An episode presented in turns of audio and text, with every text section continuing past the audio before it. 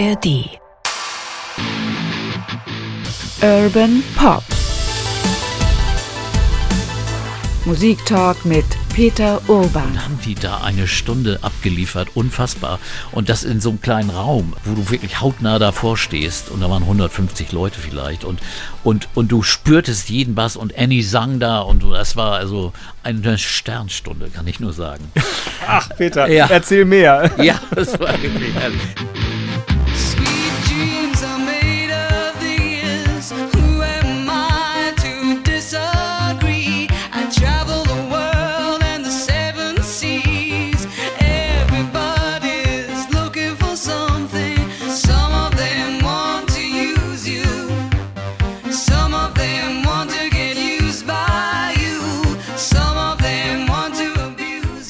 Sweet Dreams und damit herzlich willkommen zu dieser Ausgabe von Urban Pop, dem Musiktalk mit Peter Urban. Peter, da ist schon alles drin von den Eurythmics, von Annie Lennox Kunst und von ihrer Fertigkeit, Melodien und Stil zusammenzubringen. Oder? Ja, und auch von, vom Arrangement des Gitarristen ihres Partners Dave Stewart, der immer ein bisschen unterschätzt wird. Ich glaube, er spielt doch eine sehr, sehr große Rolle. Und zu hören ist dieses alles in der ARD Audiothek. Und genau. das sollten wir unbedingt betonen. Da sind alle unsere Podcasts drin und da findet ihr noch unglaublich viel mehr. Also man, man schwirren einem die Augen, wenn man das sieht, was da alles zu hören ist. Genau, und das hier eben auch, diese Folge Urban Pop Musik Talk mit Peter Orban und ähm, die Eurythmics und eben Annie Lennox ähm, und ihre Kunst, ihre Songs, ihre Art Musik zu machen oder Popmusik zu leben, das ist das Thema heute bei uns. Ähm, die Melodie hat damals sofort gezündet. Kannst du dich erinnern, als du Sweet Dreams das erste Mal gehört hast? Ja, also absolut sofort. Also erstmal fängt schon an, diese, diese Sinti, dieses Sinti-Arrangement, das ja richtig spannend ist. Also gerade Sinti-Arrangements sind ja oft langweilig, aber das war gleich auffällig. Und dann der Rhythmus und dann, und dann fängt noch diese Frau an zu singen mit dieser unglaublichen Stimme und, und einer eingängigen Melodie. Äh, besser geht's ja gar nicht. Insofern, das war also ein eindeutiger, sofortiger Knaller. Egal, ob der nun Hit geworden wäre oder nicht, ist er natürlich geworden. Das hätte mir sofort gefallen, ja.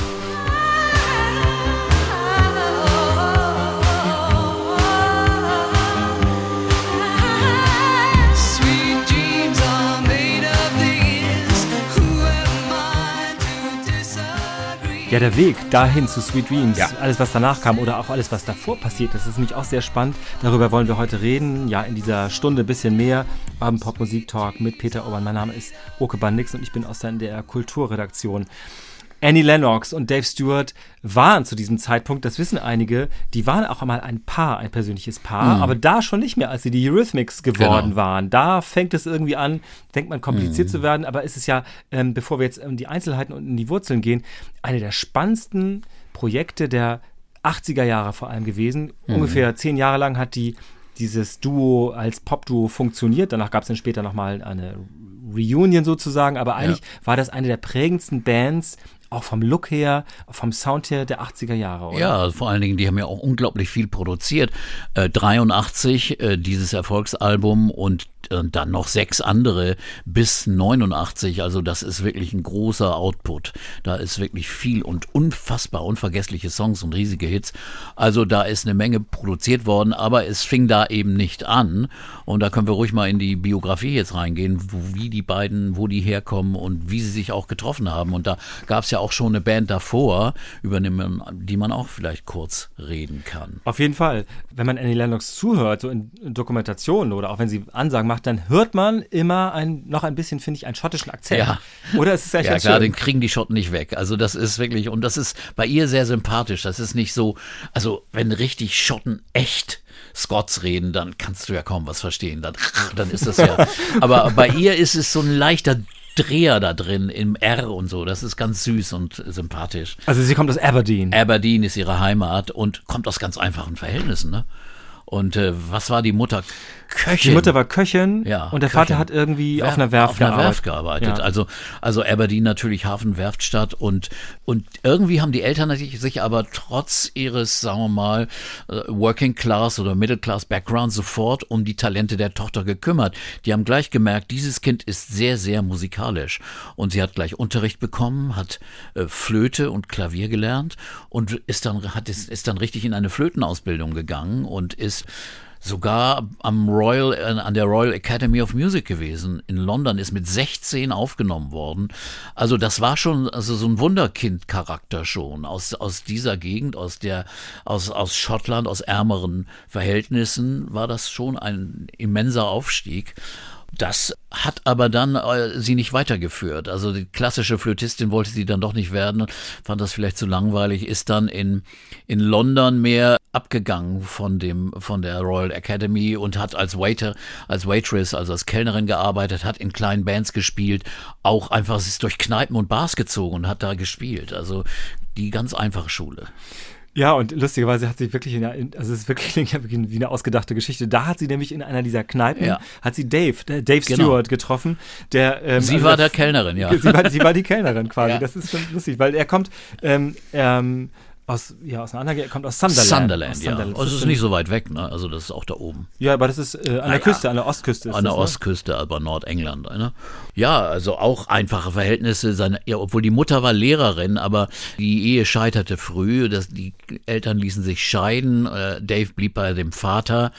Und äh, das waren keine vernünftigen Verhältnisse. Und äh, Dave glitt auch so ein bisschen ab, verließ, glaube ich, mit 15 oder 16 das Haus, wohnte dann alleine, ging nach London, lebte da in sehr ärmlichen Verhältnissen, spielte immer wieder in Bands, aber lebte in besetzten Häusern, äh, Squatting, also in solchen Häusern und war doch sehr mit der üblichen äh, Sünde äh, junger Rockmusiker beschäftigt, also Drogen und Alkohol und hing auch ziemlich durch. Spielte in einer Band, in einer Folk-Rock-Band, Long Dancer. Ich konnte mich auch an die erinnern, an den Namen, die bei Elton Johns Label Rocket Record unter Vertrag waren und aber nicht erfolgreich waren. Spielten auch im Vorprogramm von Elton John und waren aber eben leider nicht erfolgreich. Und dann hat Dave eben weitergesucht und hing rum und dann traf er Annie und das war anscheinend sein Glücksfall, sein Tag. Genau, ausführlich, äh, ein bisschen, also für meinen Geschmack fast ein bisschen zu ausführlich, kann man das auch nachlesen in der Autobiografie von Dave Stewart. Die hat den passenden Titel Sweet Dreams are made of this. Das ist, um, da erzählt er wirklich auch genau über diese Zeit, wie er da ach, ich weiß nicht, was alles wie sich durchgeschlagen hat, sagen wir mal vorsichtig. Ja. Und eben wirklich sein Glück war, Annie zu treffen. Ja. Und dann hatten die beiden eben nicht nur jetzt persönlich sich gefunden, sondern eben auch Ideen zusammen. Und das muss offenbar wirklich ähm, mhm. ganz toll gewesen sein. Ja, sie haben dann gleich äh, eine, eine Band gegründet, The Catch hießen die.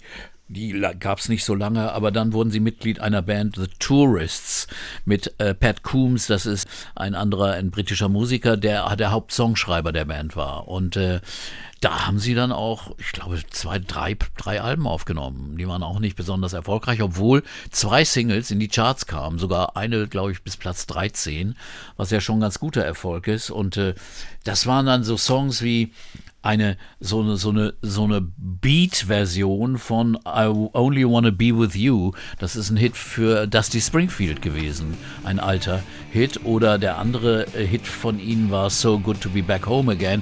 Das war so straighte, äh, ja, man würde heute äh, in späterer Phase hätte man Britpop gesagt. Everybody says hello,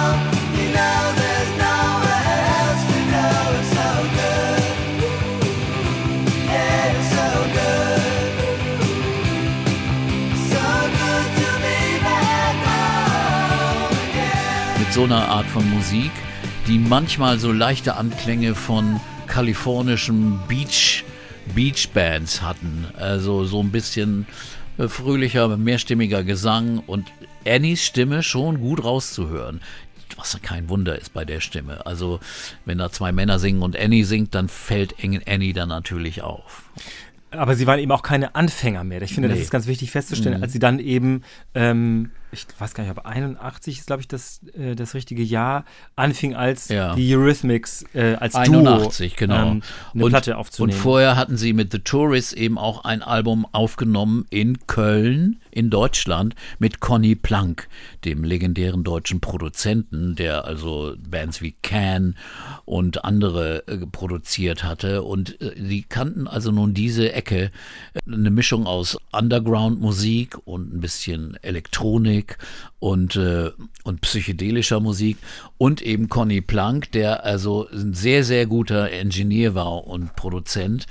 Der hatte einen großen Einfluss auf sie und durch den Kontakt über die Tourists nahm der auch, war der auch Produzent des ersten Eurythmics Albums. Das kam 81 raus, hieß In the Garden war aber leider nicht erfolgreich. Aber auf diesem Album spielen auch Mitglieder von Can mit, Holger Tschukai, aber auch Jak Jackie Liebezeit, der Drummer, ist auf einigen Nummern zu hören mit seinem wirklich äh, prägnanten, beinahe äh, metronomartigen Schlagzeugspiel, ist ganz, ganz deutlich zu hören und äh, war ein wichtiger Einfluss für diese Band. Und ich glaube, Eurythmics und Dave Stewart haben ganz viel profitiert von der elektronischen Seite dieser Musik.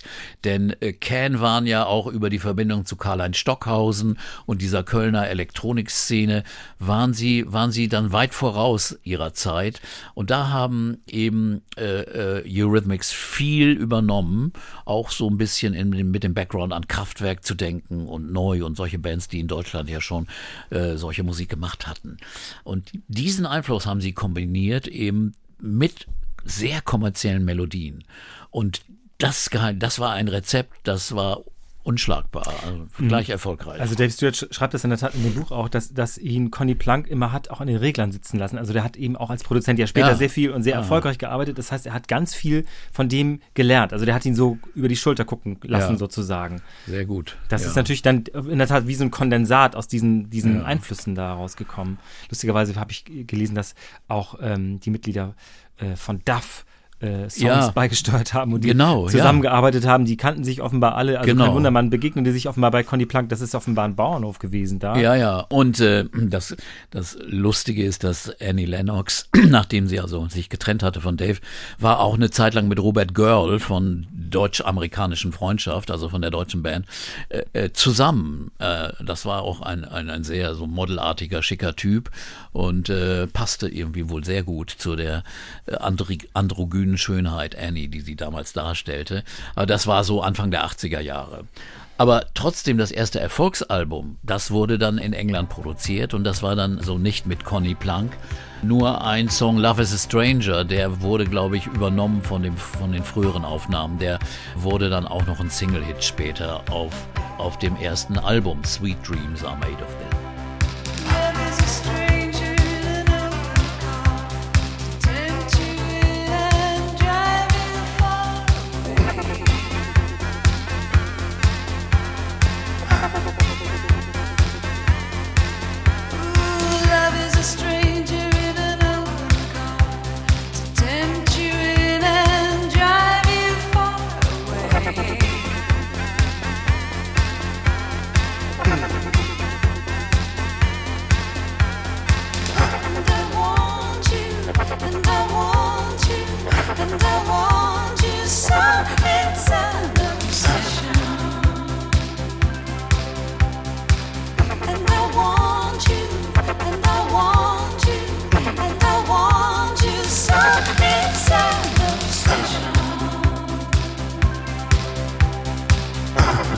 Ist ja auch so ein, so ein Kaleidoskop, was da zusammen, aber da macht am Anfang macht immer einer.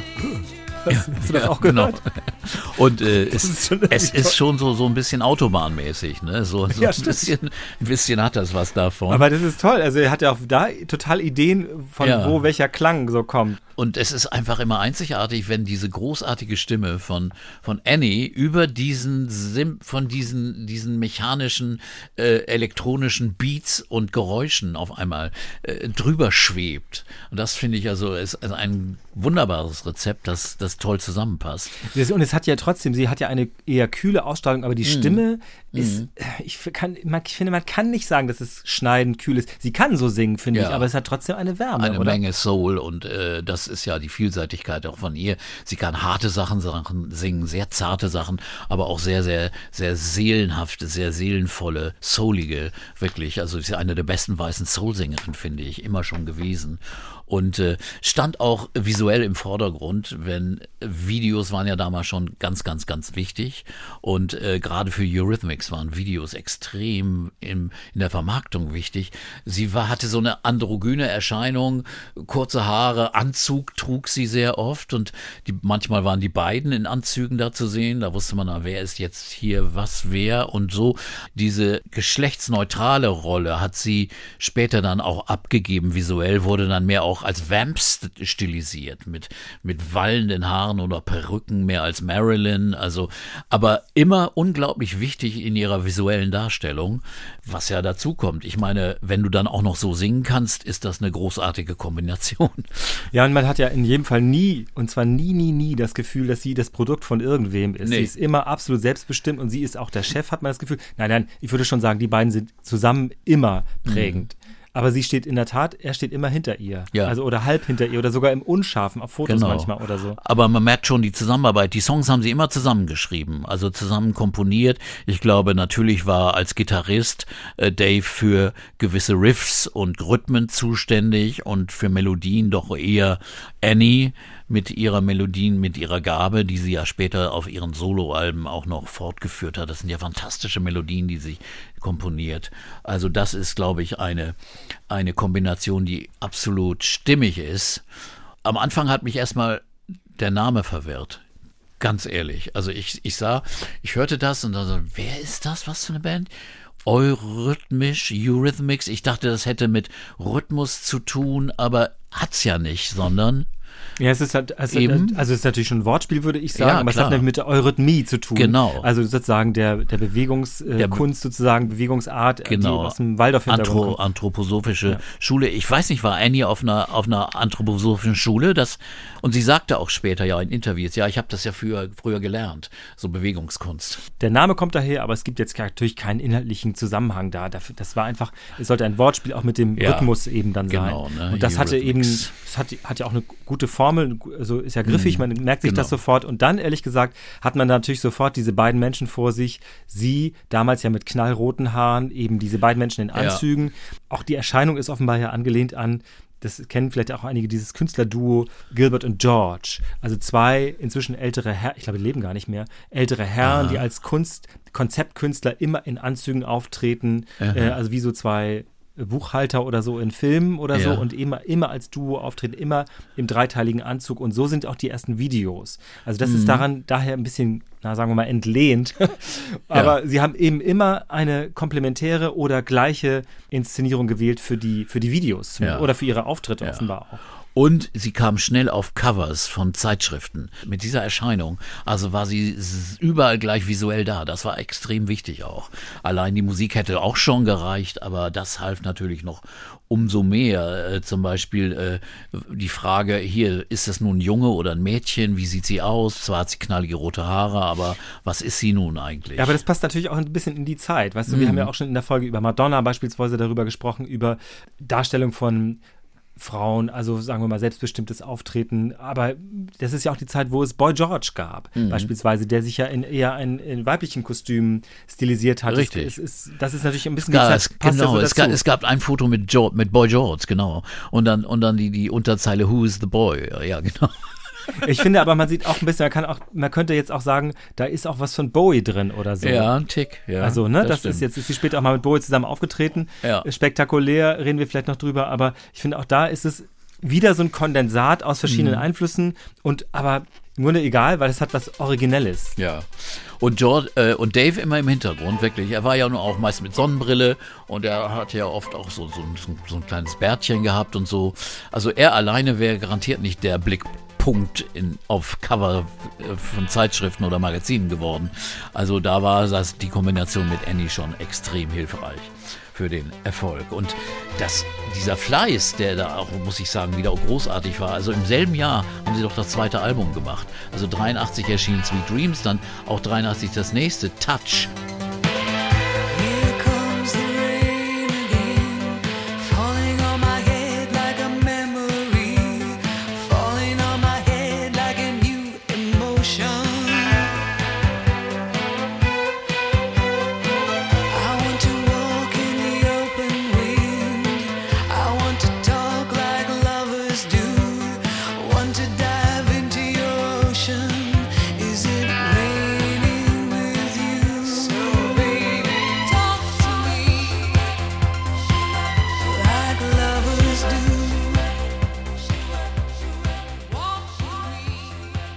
Da sind nun wirklich, also noch mehr, noch mehr richtige Knaller drauf. Also hier comes The Rain Again und Who's That Girl?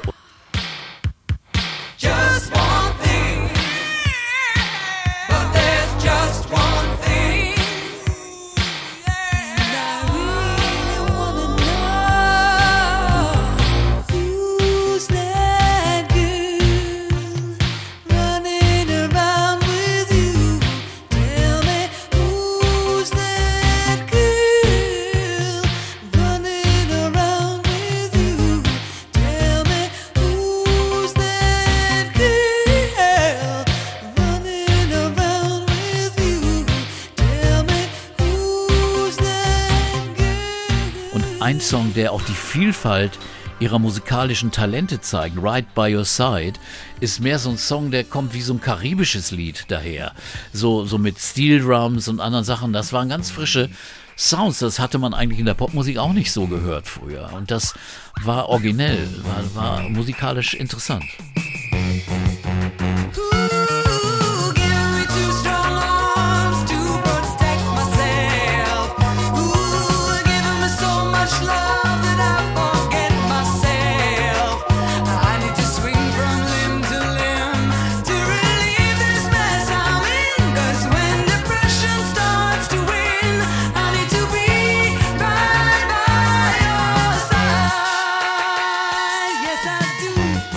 dann dürfte ja klar gewesen sein, das war hier keine Eintagsfliege, diese Band, nee. oder? Und äh, das Interessante ist auch, das sind ja alles äh, künstliche Sounds. Also auch die Steel Drums, das sind alles Synthesizer. Und die waren wirklich meisterhaft äh, und eine der besten Produzenten, die, die auch elektronische Sounds und künstliche Sounds, Synthesizer-Sounds, nicht so kühl und kalt haben her, äh, herstellen können, sondern die haben denen trotzdem musikalische Wärme und Fluss gegeben. Also das hört sich wirklich gut an, während ja oft diese 80er-Produktion, das haben wir ja schon öfters besprochen, sehr, sehr dünn klingen. Also das war bei der bei Eurythmics überhaupt nicht so. Die waren großartig produziert und toll arrangiert und mit schönen Sounds versehen und äh, also ein ganz erfolgreiches Album und dann auch auf Tournee waren sie dann gleich schon auch sehr erfolgreich, nahmen, unternahmen viele Konzerte und ich habe mal nachgeschaut, wann ich die das erste Mal gesehen habe. 84 waren sie in Hamburg in der, in der Musikhalle, in der großen, die jetzt Leishalle heißt. Und äh, da kann ich mich noch gut dran erinnern. Also das war schon eine beeindruckende Performance, also großartige Band auch. Und, und live Annie, also ein Hammer. Und äh, klasse Band dazu und die sind insgesamt, also in Hamburg selbst sind sie ungefähr sechsmal aufgetreten. Erst in der Musikhalle, dann später in, bis 89 in der Sporthalle immer wieder mit wirklich tollen Konzerten.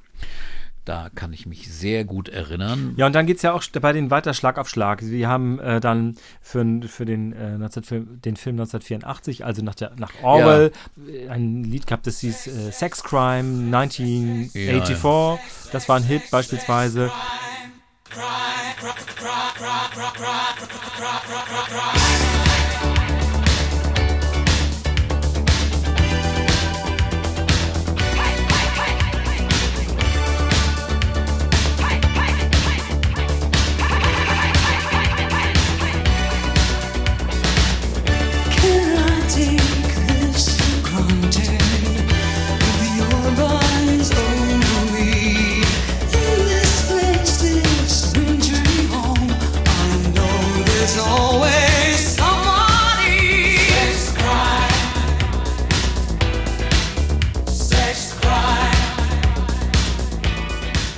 obwohl ich dieses Album also musikalisch nicht so spannend fand und auch der Regisseur des Films sagte nachher in einem Interview, ich habe mir die, die, Musik gar nicht gewünscht. Ich wollte eigentlich einen anderen Komponisten für die Musik, aber die haben mir das aufgedrückt und ich konnte die Musik gar nicht so richtig in den Film reinkriegen. Also das war mehr so ein Auftragsjob, äh, der, der nicht so richtig funktionierte. Und ich finde Sex Crime auch einen der schwächeren Hits eigentlich von ihnen. Das wurde dann wieder besser bei dem nächsten Album Be Yourself Tonight.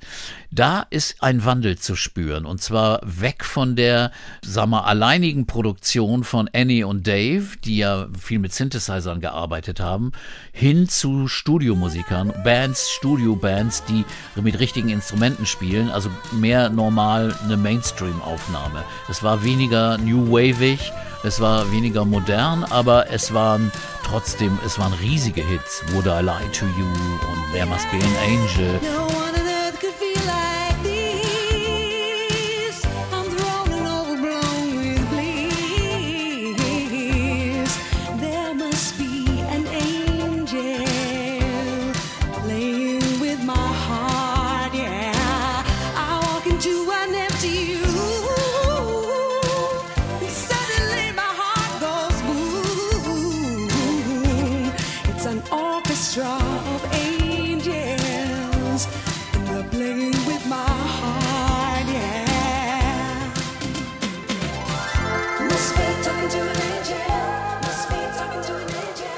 In Amerika produziert Stevie Wonder, spielte die Mundharmonika. Und auf, auf Wunsch von Annie, ne? Äh, die ein großer Fan ja, war. Ja, wunderbar. Und diese Melodien, die sie da singt. Und natürlich das Größte, das Duett mit Aretha Franklin. Sisters are doing it for themselves.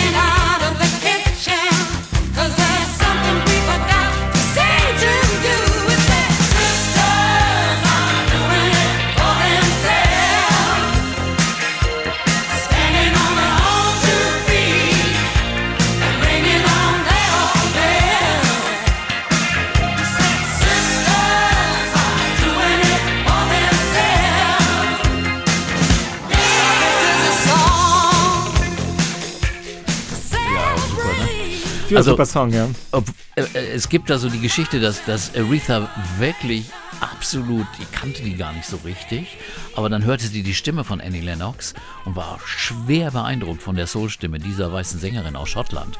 Also deswegen hat sie das auch gerne gemacht, weil, weil das hat ihr Spaß gemacht. Also absolut, schon eine absolut. der frühesten großen Hymnen. Ich finde, das ist in der Tat äh, bei diesem Album auch zu merken, dass, also ich weiß, das haben wir jetzt auch schon gebrünne gesagt, dass Annie Lennox total auf Motown-Musik ja. gestanden, auf Soul-Musik gestanden ja. hat. Und wenn du dann siehst, also sie singt hier mit Aretha Franklin zusammen und sie hat Stevie Wonder für, äh, für There Must Be an ja. Angel gewinnen können, dann lebt sie das auch so ein bisschen aus in diese Richtung. Ja. Das ist schon irgendwie toll. Und dann ist da noch, also die britische Wurzeln sind auch zu hören, zum Beispiel im Duett mit Elvis Costello, Adrian. Das ist nun wieder eine ganz andere Nummer, die aber auch sehr eben so britischer neuerer Popmusik entspricht. Mhm.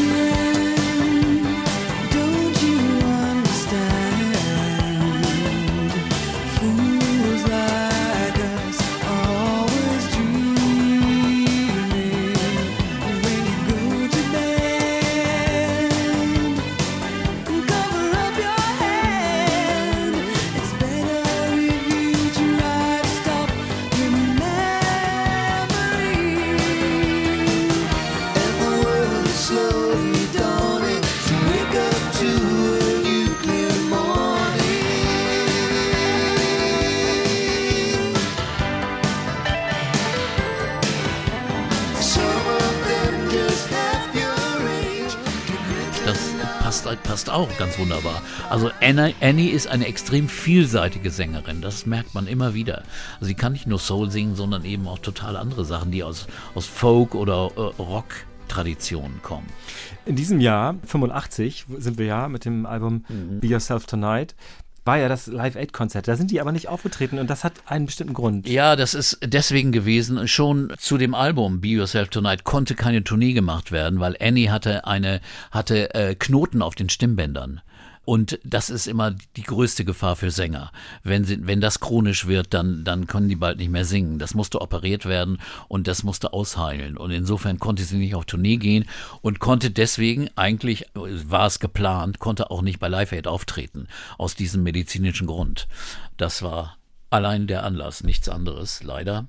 Wäre ja auch passend und wunderbar gewesen. Absolut, sie ist dann ja später, ähm, das ist ja einige Jahre später bei dem Konzert für Nelson Mandela aufgetreten. Genau. Also die Rhythmics beide, aber sie, das kann ich mich nicht gut daran erinnern. Und später also beim Konzert für Freddie Mercury, dieses beeindruckende Duett mit David Bowie. Ne? Sie hat dann die Rolle von Freddie für Under Pressure, bei Under Pressure gesungen. Und das war nun echt der Hammer, ne? wenn, wie die das singt.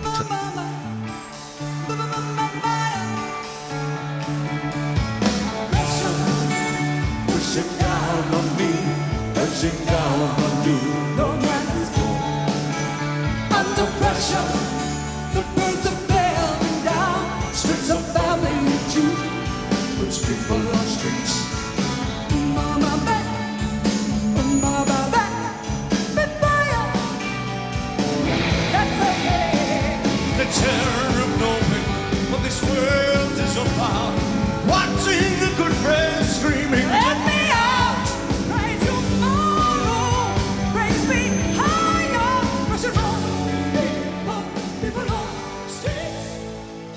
Ist, das ist absolut. Wer, wer immer sich das angucken möchte, kann sich das angucken. Sie, sie tritt in einem Fantasiekostüm auf, so ein bisschen wie, ich weiß gar nicht, eine Ballerina mit Batman gekreuzt und das ist.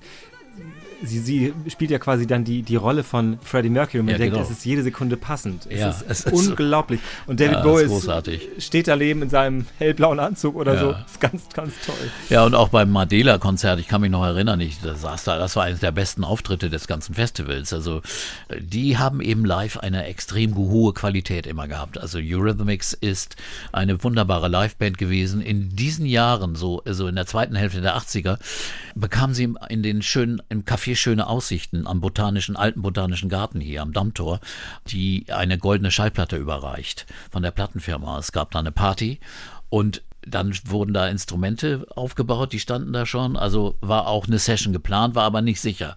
Ja, und dann haben sie nach der Verleihung, haben sie sich dann an die Instrumente gesetzt und gestellt und haben die da eine Stunde abgeliefert. Unfassbar. Und das in so einem kleinen Raum, wo du wirklich hautnah davor stehst. Und da waren 150 Leute vielleicht. Und, und, und du spürtest jeden Bass und Annie sang da und das war also eine Sternstunde, kann ich nur sagen. Ach, Peter, Ja. erzähl mehr. Ja, das war wirklich herrlich. Man hätte wirklich damals schon Handys mit Kameras haben müssen, um all diese Momente aufzunehmen. Aber das hatte man leider nicht. Okay, die Schlagzahl bleibt hoch bei den beiden und 86 kommt das nächste Album, das heißt Revenge. Ja. Wieder mit zwei, drei, vier großen, großen Hits. When Tomorrow Comes, Thorn in My Side, Missionary Man, unglaublich. Auch, auch die, die Dichte an Ja. originellen Songs, tollen Melodien und auch Sachen, die ja auch immer noch im Radio laufen, die damals aber auch unfassbar gut im Radio gelaufen Ja. sind.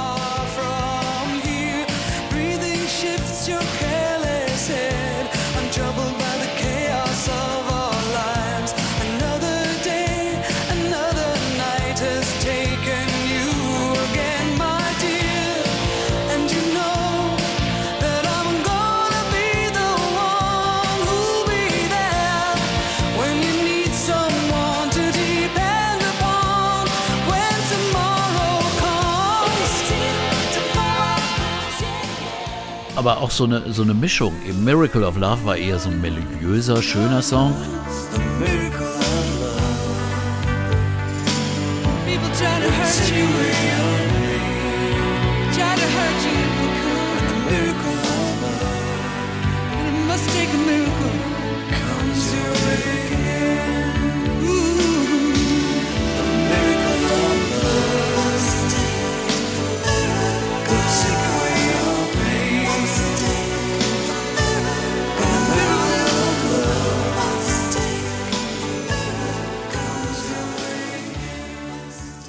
Und dann Missionary Man war eine knallharte Rocknummer. Well, I was born an original sinner. I was born from original sin. And if I had a dollar bill for all the things I've done, there'd be a mountain of money piled up to my chin.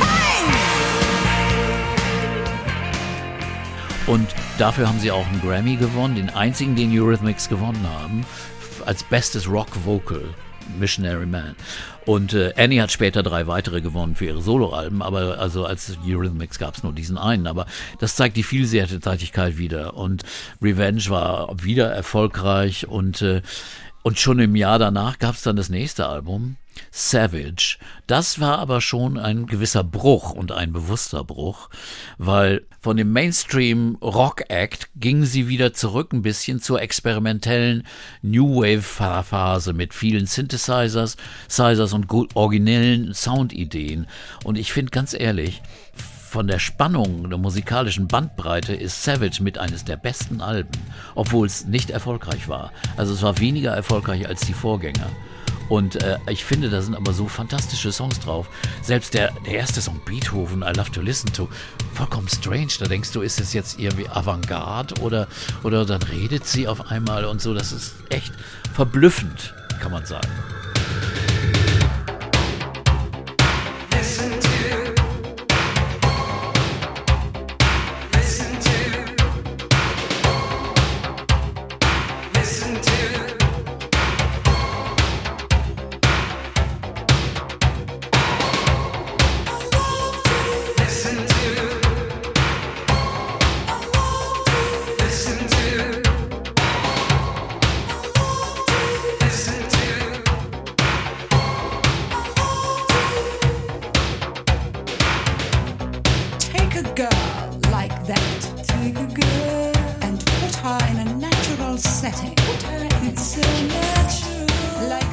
Ja, das war also nicht der übliche Hit von den Eurythmics. Nee, das war in der Tat, das ist Das in der Tat schon was anderes. Ja, und so ist vieles auf dem Album, aber es ist ein außergewöhnlicher Song drauf. You placed a chill in my heart. Der, der so kribbelt, der wirklich genau das macht, ein Frösteln im Herzen bewirkt. Also ein, ein wunderschöner Song.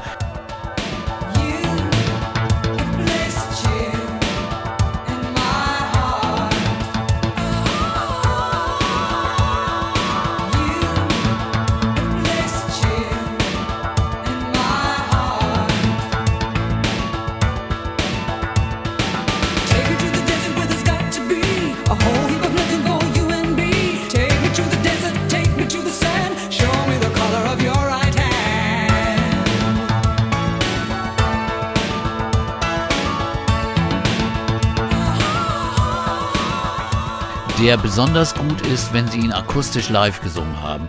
Und es gibt Live-Aufnahmen und ich weiß, habe die aber nicht wiedergefunden.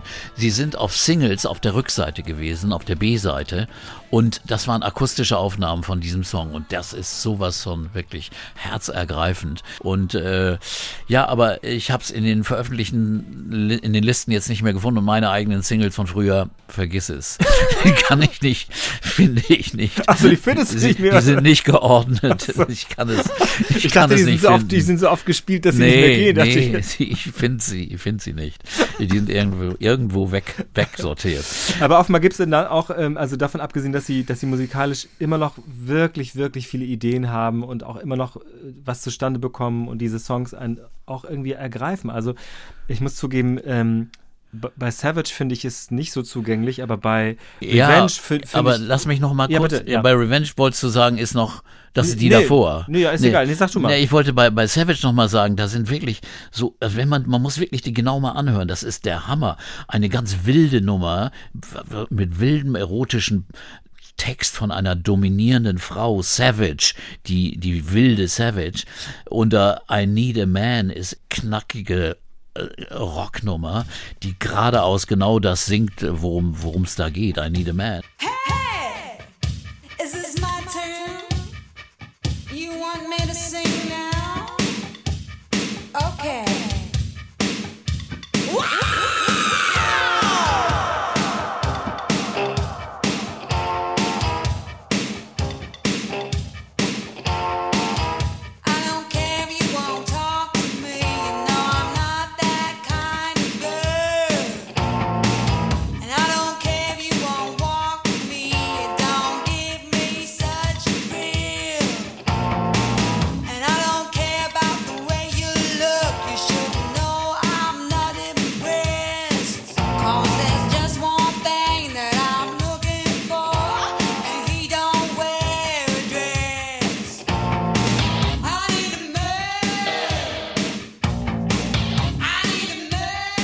Ein anderes I Need You ist ein akustischer Song, der, der nur live, also mit akustischer Gitarre offensichtlich auch vor Publikum aufgenommen ist. I need you to pin me down just for one frozen moment. I need someone to pin me down so I can live in torment. I need you to really feel the twist of my back breaking. I need someone to listen to the ecstasy I'm faking.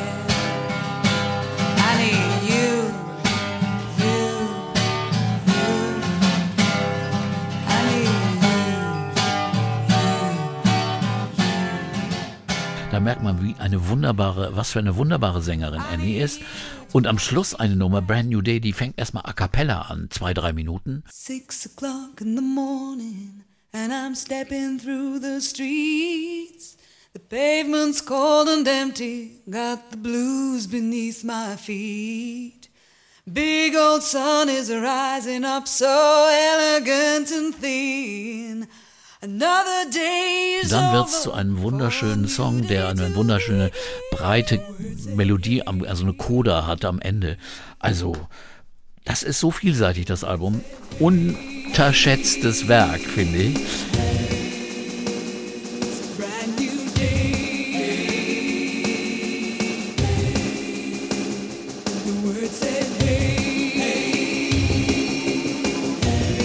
Und dann gibt's aber nur noch ein Album von ihnen, dann We Two Are One. Kommt dann 1989 raus. Ja. Da gibt es dann offenbar auch leichte Ermattungserscheinungen Ja. bei den beiden. Ja. Nicht verwunderlich fast, ne? Ja, die, die, die haben sich dann natürlich auch äh, auseinanderentwickelt. Ich meine, vielleicht gab es auch persönliche Schwierigkeiten. Es ist ja oft so bei Ex-Paaren ist es ja manchmal nicht ganz so einfach. Äh, da weiß ich, da blicke ich nicht durch, da weiß ich nicht, was Dave darüber geschrieben hat in seiner Biografie. Aber, aber jedenfalls ging es auseinander und, und irgendwann 89 erklärte dann Annie oder 90, äh, dass äh, es vorbei ist. Also sie, es gab keinen großen Abschied. Über, es wurde einfach nichts mehr gemeinsam geplant. Ähm, sie haben in der Tat einfach gesagt, wir wollen jetzt mal was anderes machen. Ja. Also Dave schreibt darüber im Grunde Ja. genommen gar nicht viel. Er schreibt in jedem Fall immer, immer durch die ganze Zeit sehr liebevoll über Annie so. Lennox Mhm. und es gab da auch mal irgendwie Reibereien, dass der eine dies mehr und das andere weniger macht und so weiter. Aber das ist gar nicht entscheidend. Ich glaube, Mhm. die beiden haben einfach gesagt, wir machen jetzt mal eine Zeit lang was anderes. Ja, da kommt natürlich das Privatleben dazu. Das darf man jetzt nicht vergessen bei Annie. Äh, Die hatte 1988 eine Fehlgeburt. Äh, Das ist, glaube ich, ein gravierender, natürlich ein Einschnitt gewesen. War vorher schon mal verheiratet mit einem deutschen Hare Krishna Guru. Einige Jahre, ging aber schief. Dann war sie jahrelang mit einem israelischen Kameramann, also Filmemacher, Uri Fruchtmann, äh, verheiratet und hat zwei Töchter auch. Ich glaube, Annie Lennox hat immer sehr, sehr viel Wert auf ihr Privatleben gesetzt und auch das abzuschirmen und nicht immer nun in jeder Öffentlichkeit zu stehen. Und hat dann auch erst eine Pause gemacht nach diesem, sagen wir mal, von zwei Jahren etwa, während Dave gleich aktiv geworden ist. Ja, das ist, ich finde, das ist eine komische Bewegung oder vielleicht auch sogar nachvollziehbar, aber man hat das Gefühl, Annie Lennox rückt immer weiter ins Privatleben und aus Ja. dem Scheinwerferlicht zurück. Genau. Und er drängt immer mehr nach vorne, dass man denkt, ah, das ist also, das ist also der Typ. Ah, und Ja. jetzt produziert er das oder jetzt hat er Ja, die. Band oder so. Und das, das hat eigentlich auch Stimmt. Mhm. zugenommen über die Jahre, so diese Bewegung irgendwie. So ein bisschen vielleicht was Ausgleichendes oder so. Auf jeden Fall ist das so, ein, ist das so zu beobachten, finde ich. Ja, also er trat gleich schon 90, habe ich ihn hier in der großen Freiheit gesehen. Da war sein erstes Album mit den Spiritual Cowboys, so nannte er seine Band. Und mit zwei Schlagzeugern, unter anderem dem Martin Chambers von den Pretenders als Schlagzeuger. Zwei, Schlag, zwei Schlagzeugen, das brachte unglaublich guten Groove und einer sehr, sehr guten Nummer. Das Album war so durchschnittlich, aber eine Nummer war klasse, Jack Talking. This is Jack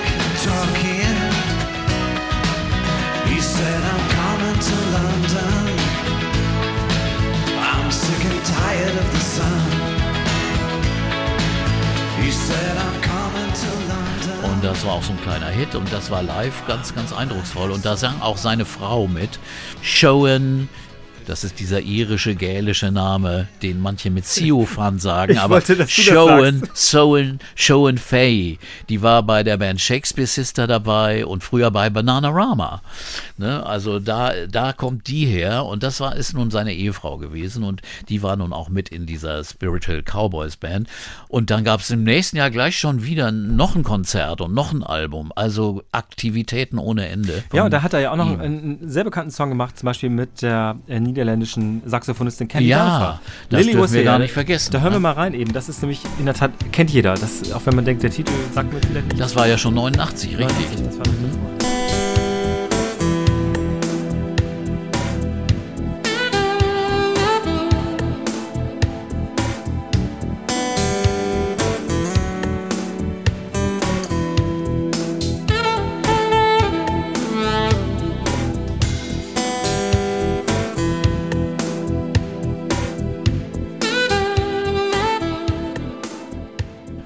eingängige Melodie, ganz wunderbar mit Candy Dalfa am Saxophon. War ein Riesenhit, überall in der Welt. Und das war eigentlich seine erste Soloarbeit. Das ist richtig. Ja, Aber genau. er ist dann offenbar auch sehr gefragt gewesen. Ähm, Ja. er hat, wenn man dann sich dann die Liste anguckt, wo der Ja. überall äh, produziert hat in den kommenden Jahren, das ist auch sehr beeindruckend von den Namen her, aber es ist vor allem unheimlich fleißig. Ja, also mit Mick Jagger hat er produziert, Bob Dylan hat er ein Album produziert 1987 schon und also er war als Produzent sehr gefragt, weil die merkt natürlich auch, hey, die Eurythmi- Eurythmics Platten sind blendend produziert und der macht einen perfekten Klang, kann toll arrangieren. Und das war dann wirklich sehr gefragt. Und dann hat er äh, zum Beispiel äh, aber auch irgendwie weiter Soloalben gemacht. Die waren dann nicht ganz so erfolgreich. 95, da gab es ein gutes, ein gutes Stück drauf, Heart of Stone.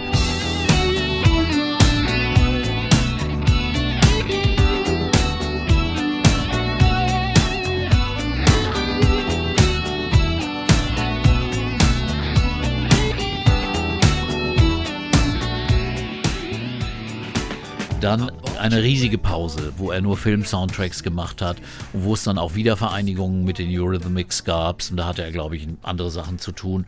Und hat dann in den, das konnten wir gleich jetzt mal abhaken damit.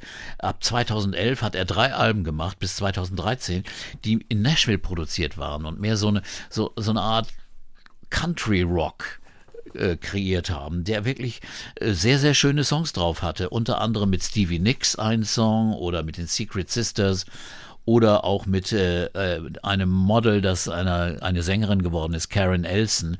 Das sind spannende Songs, wirklich ganz, ganz gute Alben, die äh, auch nicht erfolgreich geworden sind, aber, aber gute Musik darstellen. Er ist ja kein guter Sänger, kein großer Sänger, aber er hat sich dann einigermaßen da reingefuchst und äh, Melodien konnte er auch schon immer schreiben. Insofern, das hat er dann auch getan. What's cheaper than free? You and me. What's better than alone? Going home.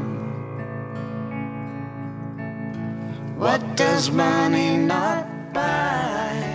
Ja, und er hat offenbar ja, ähm, wie viele britische Musikerinnen und Musiker haben ja äh, dann auch die Leidenschaft für amerikanische Musik und hat, ihm hat immer diese Blues und offenbar auch die Country-Musik immer unglaublich gefallen. Ich glaube, er hat sogar mal irgendwann eine Dokumentation darüber gedreht oder drehen lassen über so Bluesmusiker, um, dies, um das so auch festzuhalten. Irgendwie ganz, ganz interessant, finde ich. Aber Annie Lennox bleibt ein, wirklich ein großer Star in dieser Zeit auch, auch schon ab Anfang der 90er Jahre. Ja. Obwohl sie ja eigentlich nur alle paar Jahre ein Album macht. Ja, sie hat dann aber 92 gleich ein unglaublich bedeutendes Album aufgenommen.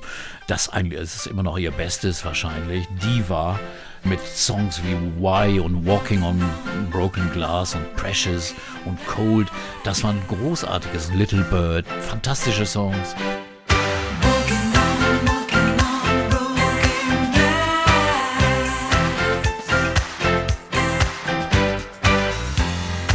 You were the sweetest thing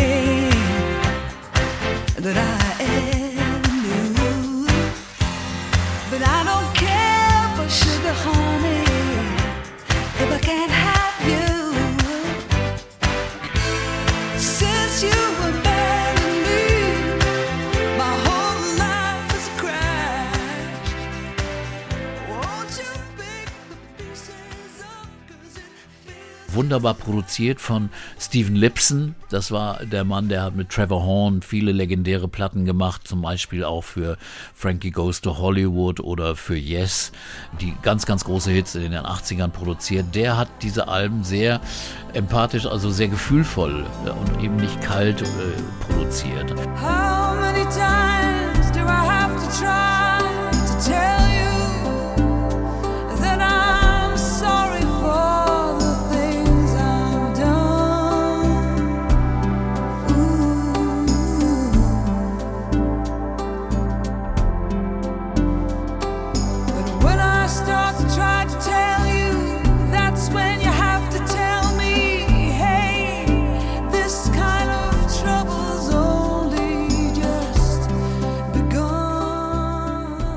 außergewöhnliche Alben wirklich. Und äh, sie hat sich Zeit gelassen. Und dann 95 das nächste. Aber ich wollte einmal fragen, Ja, ja. hat dir, als du dieses erste alte Soloalbum gehört hast, hast du gedacht, wo ist Dave oder hast du, war es egal? Überhaupt nicht.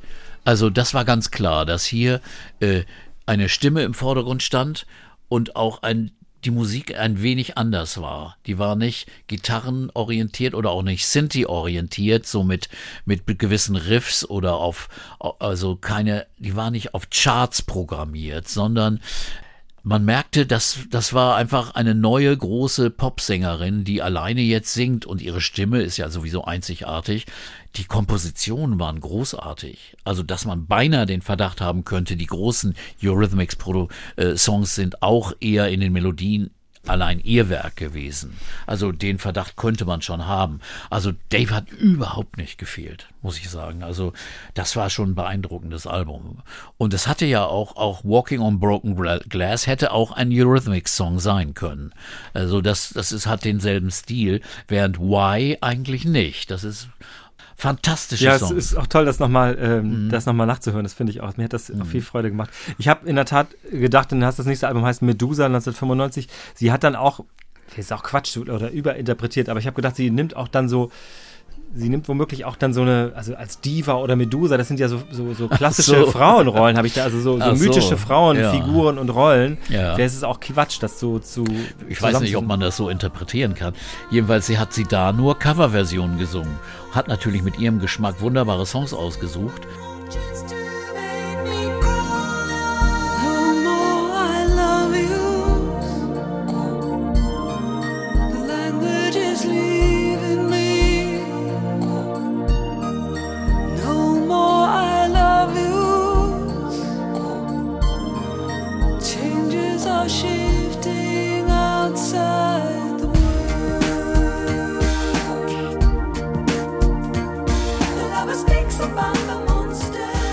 Zum Beispiel No More I Love Yous oder Waiting in Vain von Bob Marley, Something So Right von, von Paul Simon. Eine wunderbare Version. Es gibt so eine, sogar eine Version, wo er mit ihr das singt. When something goes wrong, I'm the first to admit it.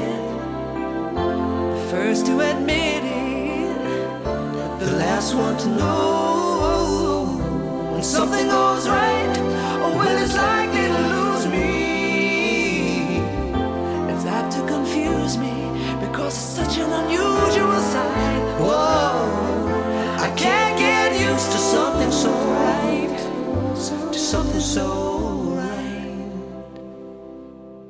Some people never say the words I love. Also beeindruckend. Ja, wirklich auch ziemlich stilsicher, ne? Ja. Finde ich, ist ganz toll. Ja. Aber eben keine neuen Songs. Äh, vielleicht war sie auch nicht so kreativ oder effektiv. Wie gesagt, ihr Privatleben ging ihr vielleicht vor. Sie, sie hat sich, glaube ich, nie drücken oder so von der, von der Industrie oder von so, so zwängen lassen in einen, diese Schablone. Ich muss jetzt unbedingt das nächste Album schreiben, auf Tournee gehen, dann wieder das nächste Album. Da hat sie, glaube ich, gesagt, stopp. Machen wir nicht. Andere Sachen sind mir wichtiger. Jetzt kommt dann, bevor sie das nächste Album danach ähm, rausbringt, nach Medusa, haben, gibt es ein, ein Album, das heißt Peace, mit den Eurythmics wieder zusammen. Ganz toll, finde ich. Hören wir gleich sicher nochmal einen Song draus. Stimmt, ja. Und da habe ich mir ja eine genau. Dokumentation dazu angeguckt. Ein Song heißt 17 Again und der geht natürlich auch ein bisschen zurück zu den, also vielleicht eigenen Wurzeln sozusagen. Aber sie sagt in dieser Dokumentation, wir werden nicht viel davon machen, weil meine Kinder sind jetzt klein und die Kindheit kann ich nicht zurückholen von denen. Und das stimmt ja. Ja, das ist wirklich wahr. Und äh, du hast ja sehr recht, gut, dass du darauf hinweist, weil ihr nächstes Album ist ja erst danach gewesen. 99 war diese Reunion von Eurythmics zu diesem wirklich eindrucksvollen Album Peace, das aber auch einen, sagen wir mal, politischen, sozialen Hintergrund hat. We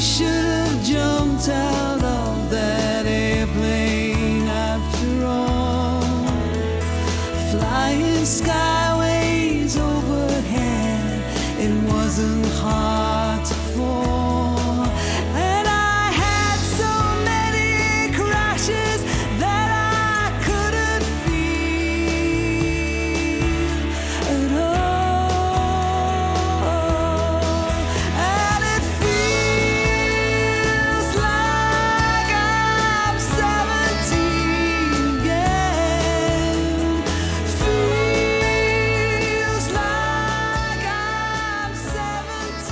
Sie haben eine Tournee danach gemacht, aber Voraussetzung war, ich glaube, das kam auch mehr von Annie, die Forderung, das ist nicht für unseren Profit, sondern alle Profite dieser Tournee gehen an soziale, politische Organisationen und Zwecke.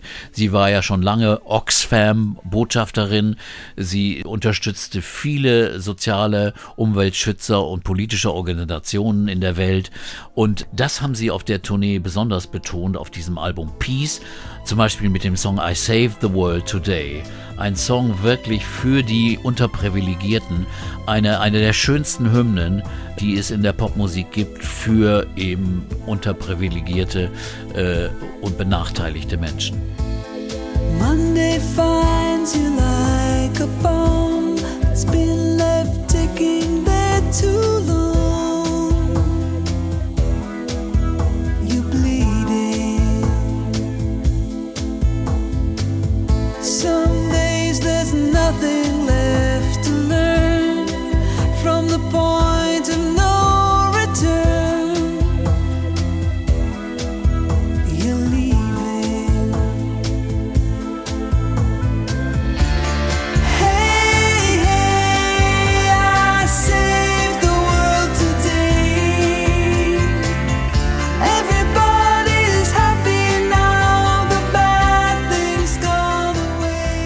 Wunderschön. Das hätte auch auf ihrem Soloalbum sein können. Das war mehr die, die Stilistik ihrer Soloalben, fand ich hier. Sie ist Also, sehr, ne? sehr, sie ist ja sehr dicht im Vordergrund Ja, zu hören. Sie ist genau. nicht, es gibt keine Distanz. Ja.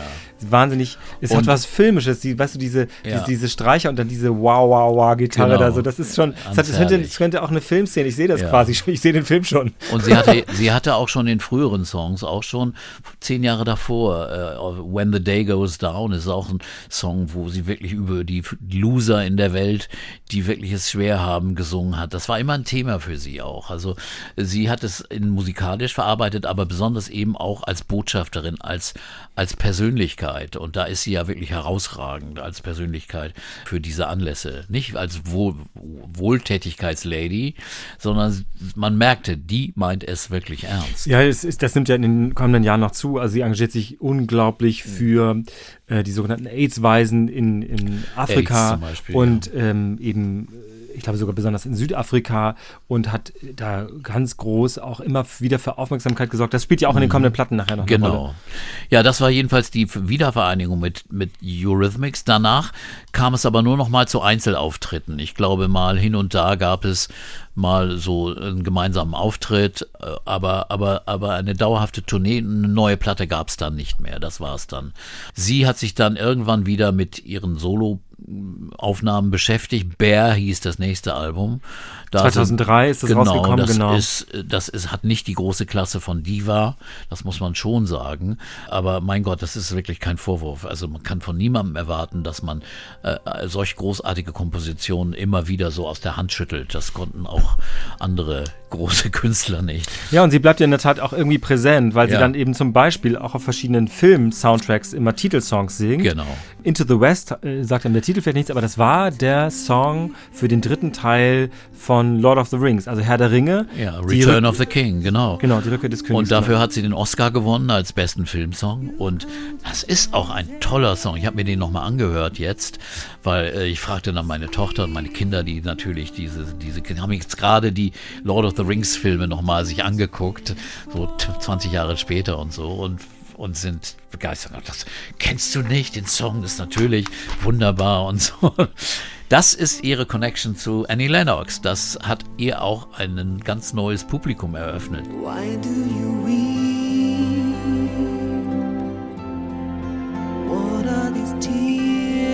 Upon your face? Soon you will see all of your fears will pass away, safe in my ist natürlich logisch, jemand mit so einer großen Stimme wird auch für Soundtracks gefragt und dann auch für Coverversionen. Die muss auch nicht eigene Songs immer machen. Äh, Das hatte ja schon 88 angefangen in diesem Duett mit, mit äh, Al, Green. Green. Al ne? Green, ja. Das war aber, sagen wir mal, ein Song, der nicht so besonders tief ging, aber andere Gastspiele waren einfach beeindruckend. Dann sang sie auf einem Album für und von Herbie Hancock, Possibilities, sang sie äh, Hush, Hush, Hush, einen fantastischen Song.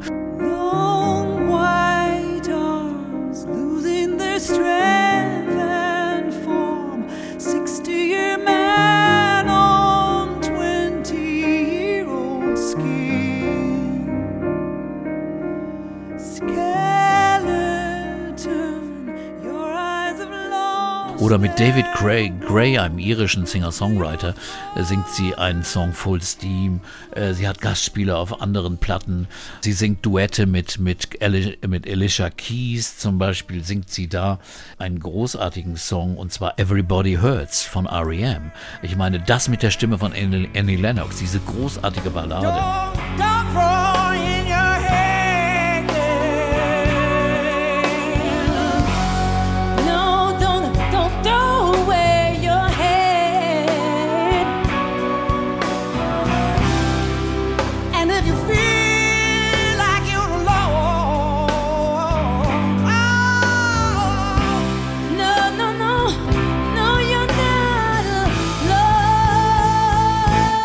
Oder sie singt ein Wiegenlied, Dream Angus. Oder Many Rivers to Cross hat sie in Amerika in einer Castingshow gesungen. In American Idols hat sie das live vorgetragen. Oder in einer, es gibt eine Joni Mitchell Tribute-Platte, da singt sie Ladies of the Canyon. Also sie, sie hat immer ihre kleinen speziellen Gastspiele, ist immer präsent als die ganz große, die dann einfach das veredelt. Das ist wirklich eine Veredelung. Wenn Annie Lennox da mitsingt, dann, ah, das ist noch ein Bonus. Aber äh, ich finde nicht, dass sie, dass sie in den Auftritten unnahbar wirkt. Also, Nee. ne, weil man sozusagen dieses Wort Diva ist jetzt ja auch das- Überhaupt also, nicht. Das ist, so ist es nicht. Sie ist kein dievenhaftes Getue oder so, sondern sie macht sich irgendwie rar, aber sie ist Ja. immer wahnsinnig herzlich und nahbar und es wirkt i- immer, als ob das Lied aus ihrem Herzen kommt irgendwie, Ja. egal ob sie es geschrieben hat oder nicht. Das ist ganz komisch, wie sie Genau. Und das, schafft kann man so. wirklich zuletzt noch mal sehen. Gerade aktuell dieser Gershwin-Tribute, äh, der Gersh- Gershwin-Preis für Joni Mitchell, wo auch Annie eben mit anderen Künstlern zusammen singen sie da Big Yellow Taxi. Das ist ganz wunderbar Ja, herzlich. sie singt auch Both Sides Und now. sie singt Both Sides Now in einer oh, unglaublichen Version. Also das, wo sie dann wirklich dann zu einer, wirklich beinahe einem eurythmischen Tanz nachher, eine Dreh, ist wunderbar. Und das, der Saal steht danach. Das ist fantastisch. Das sollte man sich unbedingt anschauen. Aber diese Größe hat sie immer dargestellt. Aber ich finde, es ist, ähm, wir, wir, wir sind schon quasi fast, äh, biegen wir hier so auf die ganzen Coverversionen. Es Ja. hätte noch ein paar, ein paar Aber sogar noch ein ihr richtiges eigenes. Album, ja, ja. genau. Es gibt ein Album aus dem Jahr 2007. Genau. Das hat den, ich habe erst gedacht, das ist doch ein Album von Depeche Mode, aber das ist Quatsch. Songs of Mass Destruction heißt Ja, nämlich.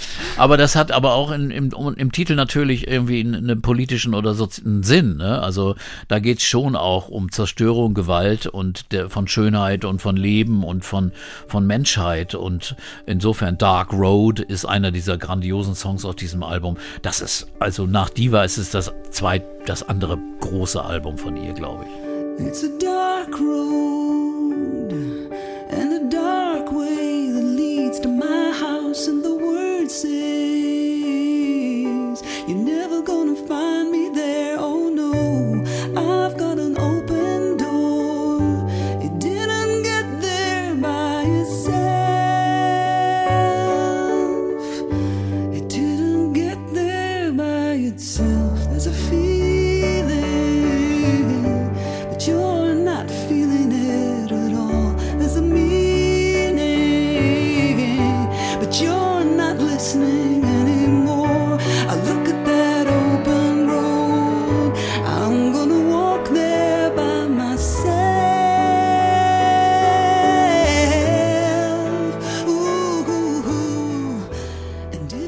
finde es umwerfend, muss ich Ja, echt das ist sagen. So nah und so intim und so ehrlich und also da das kräuselt's wirklich. Also es ist wirklich wunder wunderschön und äh, man merkt, sie die die meint, was sie da singt und das war wirklich ein wunderbares Album und dann natürlich diese Nummer äh, Sing äh, mit wirklich allen berühmten Sängerinnen, die es überhaupt gibt. Madonna, Gladys Knight, Bonnie Raitt, Angelique Kidjo, Celine Dion, Shakira, alle singen mit. Und es geht, es gibt ja einen gewissen Hintergrund dafür. Es geht also um Frauenpower auch hier, dass alle gemeinsam singen und einfach sich ihre eigene Stärke erkennen Ja, das und geht, beweisen. geht, geht um wirklich Empowerment, sagt man heute Genau, ja so. ja. Und das, das ist natürlich wahnsinnig beeindruckend, weil so viele großartige Künstlerinnen da mitmachen. Und da könnte ich jetzt, wir können die ganze Zeit weiter erzählen, wer da noch alles mitgesungen hat. Ja. Am besten wir hören mal ein bisschen, was, was im Song drin ist. Sing, my sister,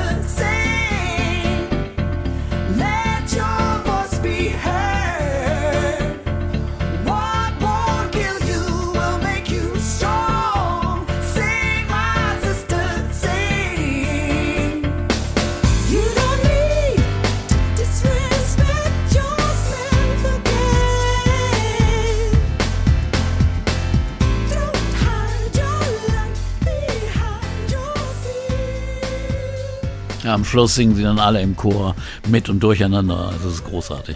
Ja, offenbar trifft sie ja dann auch einen, nicht nur einen, jetzt sagen wir mal, gesellschaftlichen Nerv, sondern auch ein Anliegen. Also mit ihrem Anliegen trifft sie da auf offene Ohren bei ihren, ja, Sänger, bei ganz vielen Sängerinnen auf der Welt, die das sehr, sehr gerne unterstützt haben, offenbar. Also man ist dann Ja. gerne mit ihr zusammen, offenbar. Ja, also sie ist eine Frau, glaube ich, die überall anerkannt ist. Ich kann mich erinnern, als ich, inter, als ich Joni Mitchell interviewt habe 1983, da war gerade, äh, die, erst waren erst die ersten Eurythmic äh, erfolgreich gewesen. Und da sagte sie, ich fragte sie, was für neue Sängerinnen oder Sänger oder Künstler sie einfach so beobachtet. Und sie nannte Police und dann sie nannte aber auch Annie Lennox, das hatte sie schon gehört. Und das hatte sie gleich so beeindruckt. Und es ist irgendwie wunderbar, dass die beiden dann später gemeinsam auch so viele gemeinsame Interessen entdeckt haben und füreinander gesungen haben und Musik gemacht haben. Es gibt dann, es gibt dann noch, ähm, ich glaube, drei Alben, die danach kommen. Ein, ein Weihnachtsalbum. Ja, das ist ein, eine, eine bisschen merkwürdige Angelegenheit. The, A Christmas Cornucopia. Da sind traditionelle Weihnachtslieder, aber auch eigene Kompositionen drauf.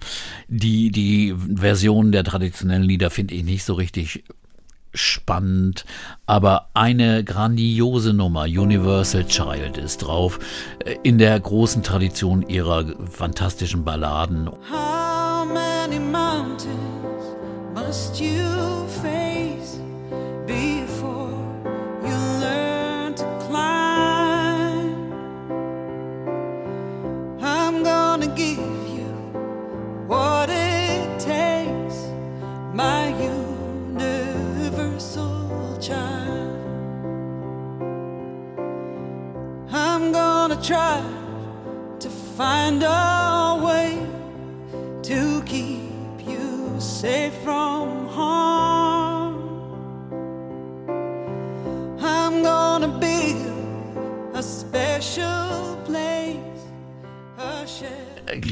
Es eigentlich einer ihrer, ihrer besten Songs und eigentlich einer der letzten, die sie veröffentlicht hat äh, an großen Songs. Denn die späteren Alben, äh, Nostalgia 2014 war ja ein, waren Coverversions, Ja. Standards. Also tolle Sachen, aber I Put a Spell on You, großartige Version, auch in Filmen gern benutzt.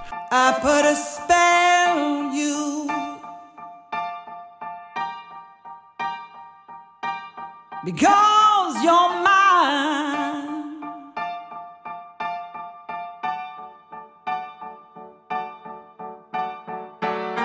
You better stop the things you do.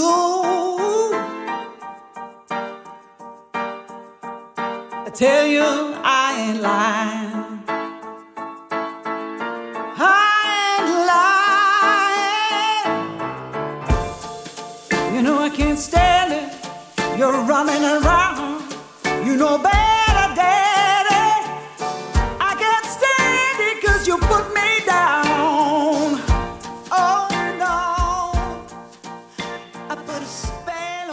es waren eben Coverversionen und dann hat sie noch 2018 einen Film-Soundtrack gesungen. Requ Requiem for a Private War hieß der Song. Der Film war A Private War. Ist nicht so bekannt geworden, aber, aber der Song war auch für den Oscar nominiert. Das war auch schon großartig. Aber als eigenen Song äh, im Pop-Bereich gibt es Universal Child, nur keinen neuen. Was eigentlich kann das doch nicht sein, dass sie, äh, wir haben jetzt 23, dass sie in den letzten 13 Jahren nichts geschrieben hat. Annie, wir warten. Ja. Also insofern weiß ich nicht, ob die Geschichte schon geendet, zu Ende gezählt, neu- erzählt ich, ich muss, ist. Wir müssen noch erwähnen, dass es auch noch ein, ein Album 2019 gibt, äh, das mit so meditativer Klaviermusik bisschen, so, bisschen seltsam, einen ja. aus der Bahn haut, so ein bisschen macht nichts. Sie kann ja auch ein bisschen probieren, was, wozu sie Lust hat, ohne uns zu fragen, komischerweise. Ja. Nein, ich, es, ist, es ist natürlich alles Annie Lennox, aber es ist kein, kein Hit, kein Song, kein, Ja. ich finde es eher irritierend, muss ich zugeben. Ja, ja. Aber, aber wie gesagt, sie hat sich dann mehr um ihre Familie gekümmert und eben um ihre, äh, ihre politischen und so- sozialen Anlässe, also Armutsbekämpfung, äh, Amnesty International, auch für die Unabhängigkeit Schottlands ist sie eingetreten. AIDS, ein großes Thema. Und also dieser Singh, Singh hatte ja auch AIDS als Hintergrund und besonders in Afrika und Südafrika. Und dann hat sie eben ihr Privatleben geschützt, das muss man schon sagen. Und äh, tritt aber auch wieder immer wieder auf. Und das ist das Schöne daran. Sie ist immer da. Ich wollte einmal erinnern, vielleicht hat jemand Lust, auch das nochmal nachzuschauen. Es gibt davon natürlich Videos. Äh, Sie ist in der Corona-Zeit, als gerade die ersten Lockdowns war, ist sie hat, hat sie eine ganze Serie von Songs aufgenommen. Sie selbst am Klavier, manchmal singt ihre eine Tochter mit.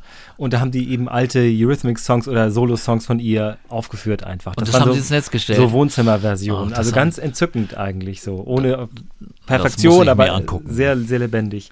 Schön. Ganz wunderbar. Annie Lennox und die Eurythmics, die sind das Thema heute gewesen bei Urban Pop Musik Talk mit Peter Urban. Alle Folgen, diese Folge und natürlich alle anderen Folgen vom Urban Pop Musik Podcast könnt ihr finden in der ARD Audiothek. Und ähm, wir hören gleich nochmal einen Song von Annie Lennox, um nochmal zu würdigen, wie großartig diese Frau singt, wie viel sie darstellt und auch ich im Grunde genommen, wie viel sie ja für die Popmusik auch als Persönlichkeit geschaffen hat. Ja. Das ist eigentlich noch gar, haben wir noch gar nicht richtig gewürdigt. Nee, eine der ganz, ganz großen Frauenpersonen, die es überhaupt in der Popmusik gibt. Das ist eine Frau, ein großes Vorbild für viele. Herzlichen Dank für heute, Peter. Danke, Uke.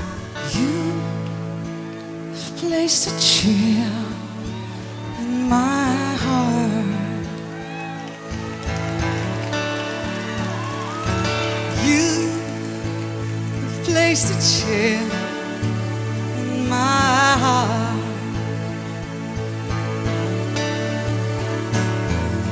To the desert where there's got to be a whole heap of nothing for you and me. Take me to the desert, take me to the sand, show me the color of your right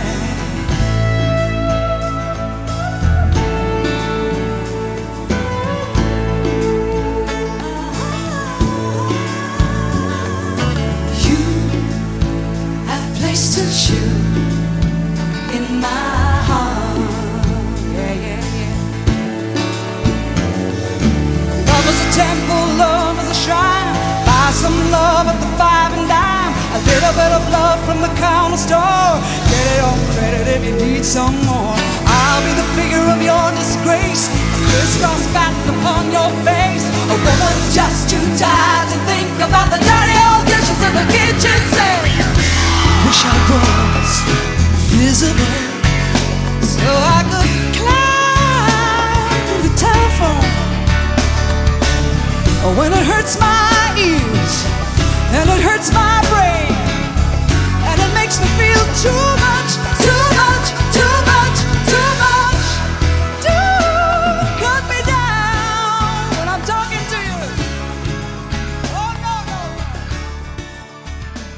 Gesundheit, Geld. Wohnen. Egal, was Sie im Alltag gerade beschäftigt, in der ARD Audiothek finden Sie dazu hilfreiche Podcasts. Zum Beispiel die Ernährungsdocs. Ungefähr 80 Prozent des Immunsystems Wow. sitzt im Darm. Und da ist es eben besonders wichtig, dass unsere Darmbakterien vielfältig sind. Jederzeit die besten Podcasts, Dokus und Hörbücher. Dank Rundfunkbeitrag werbefrei und ohne weitere Kosten. Jetzt die ARD Audiothek App downloaden.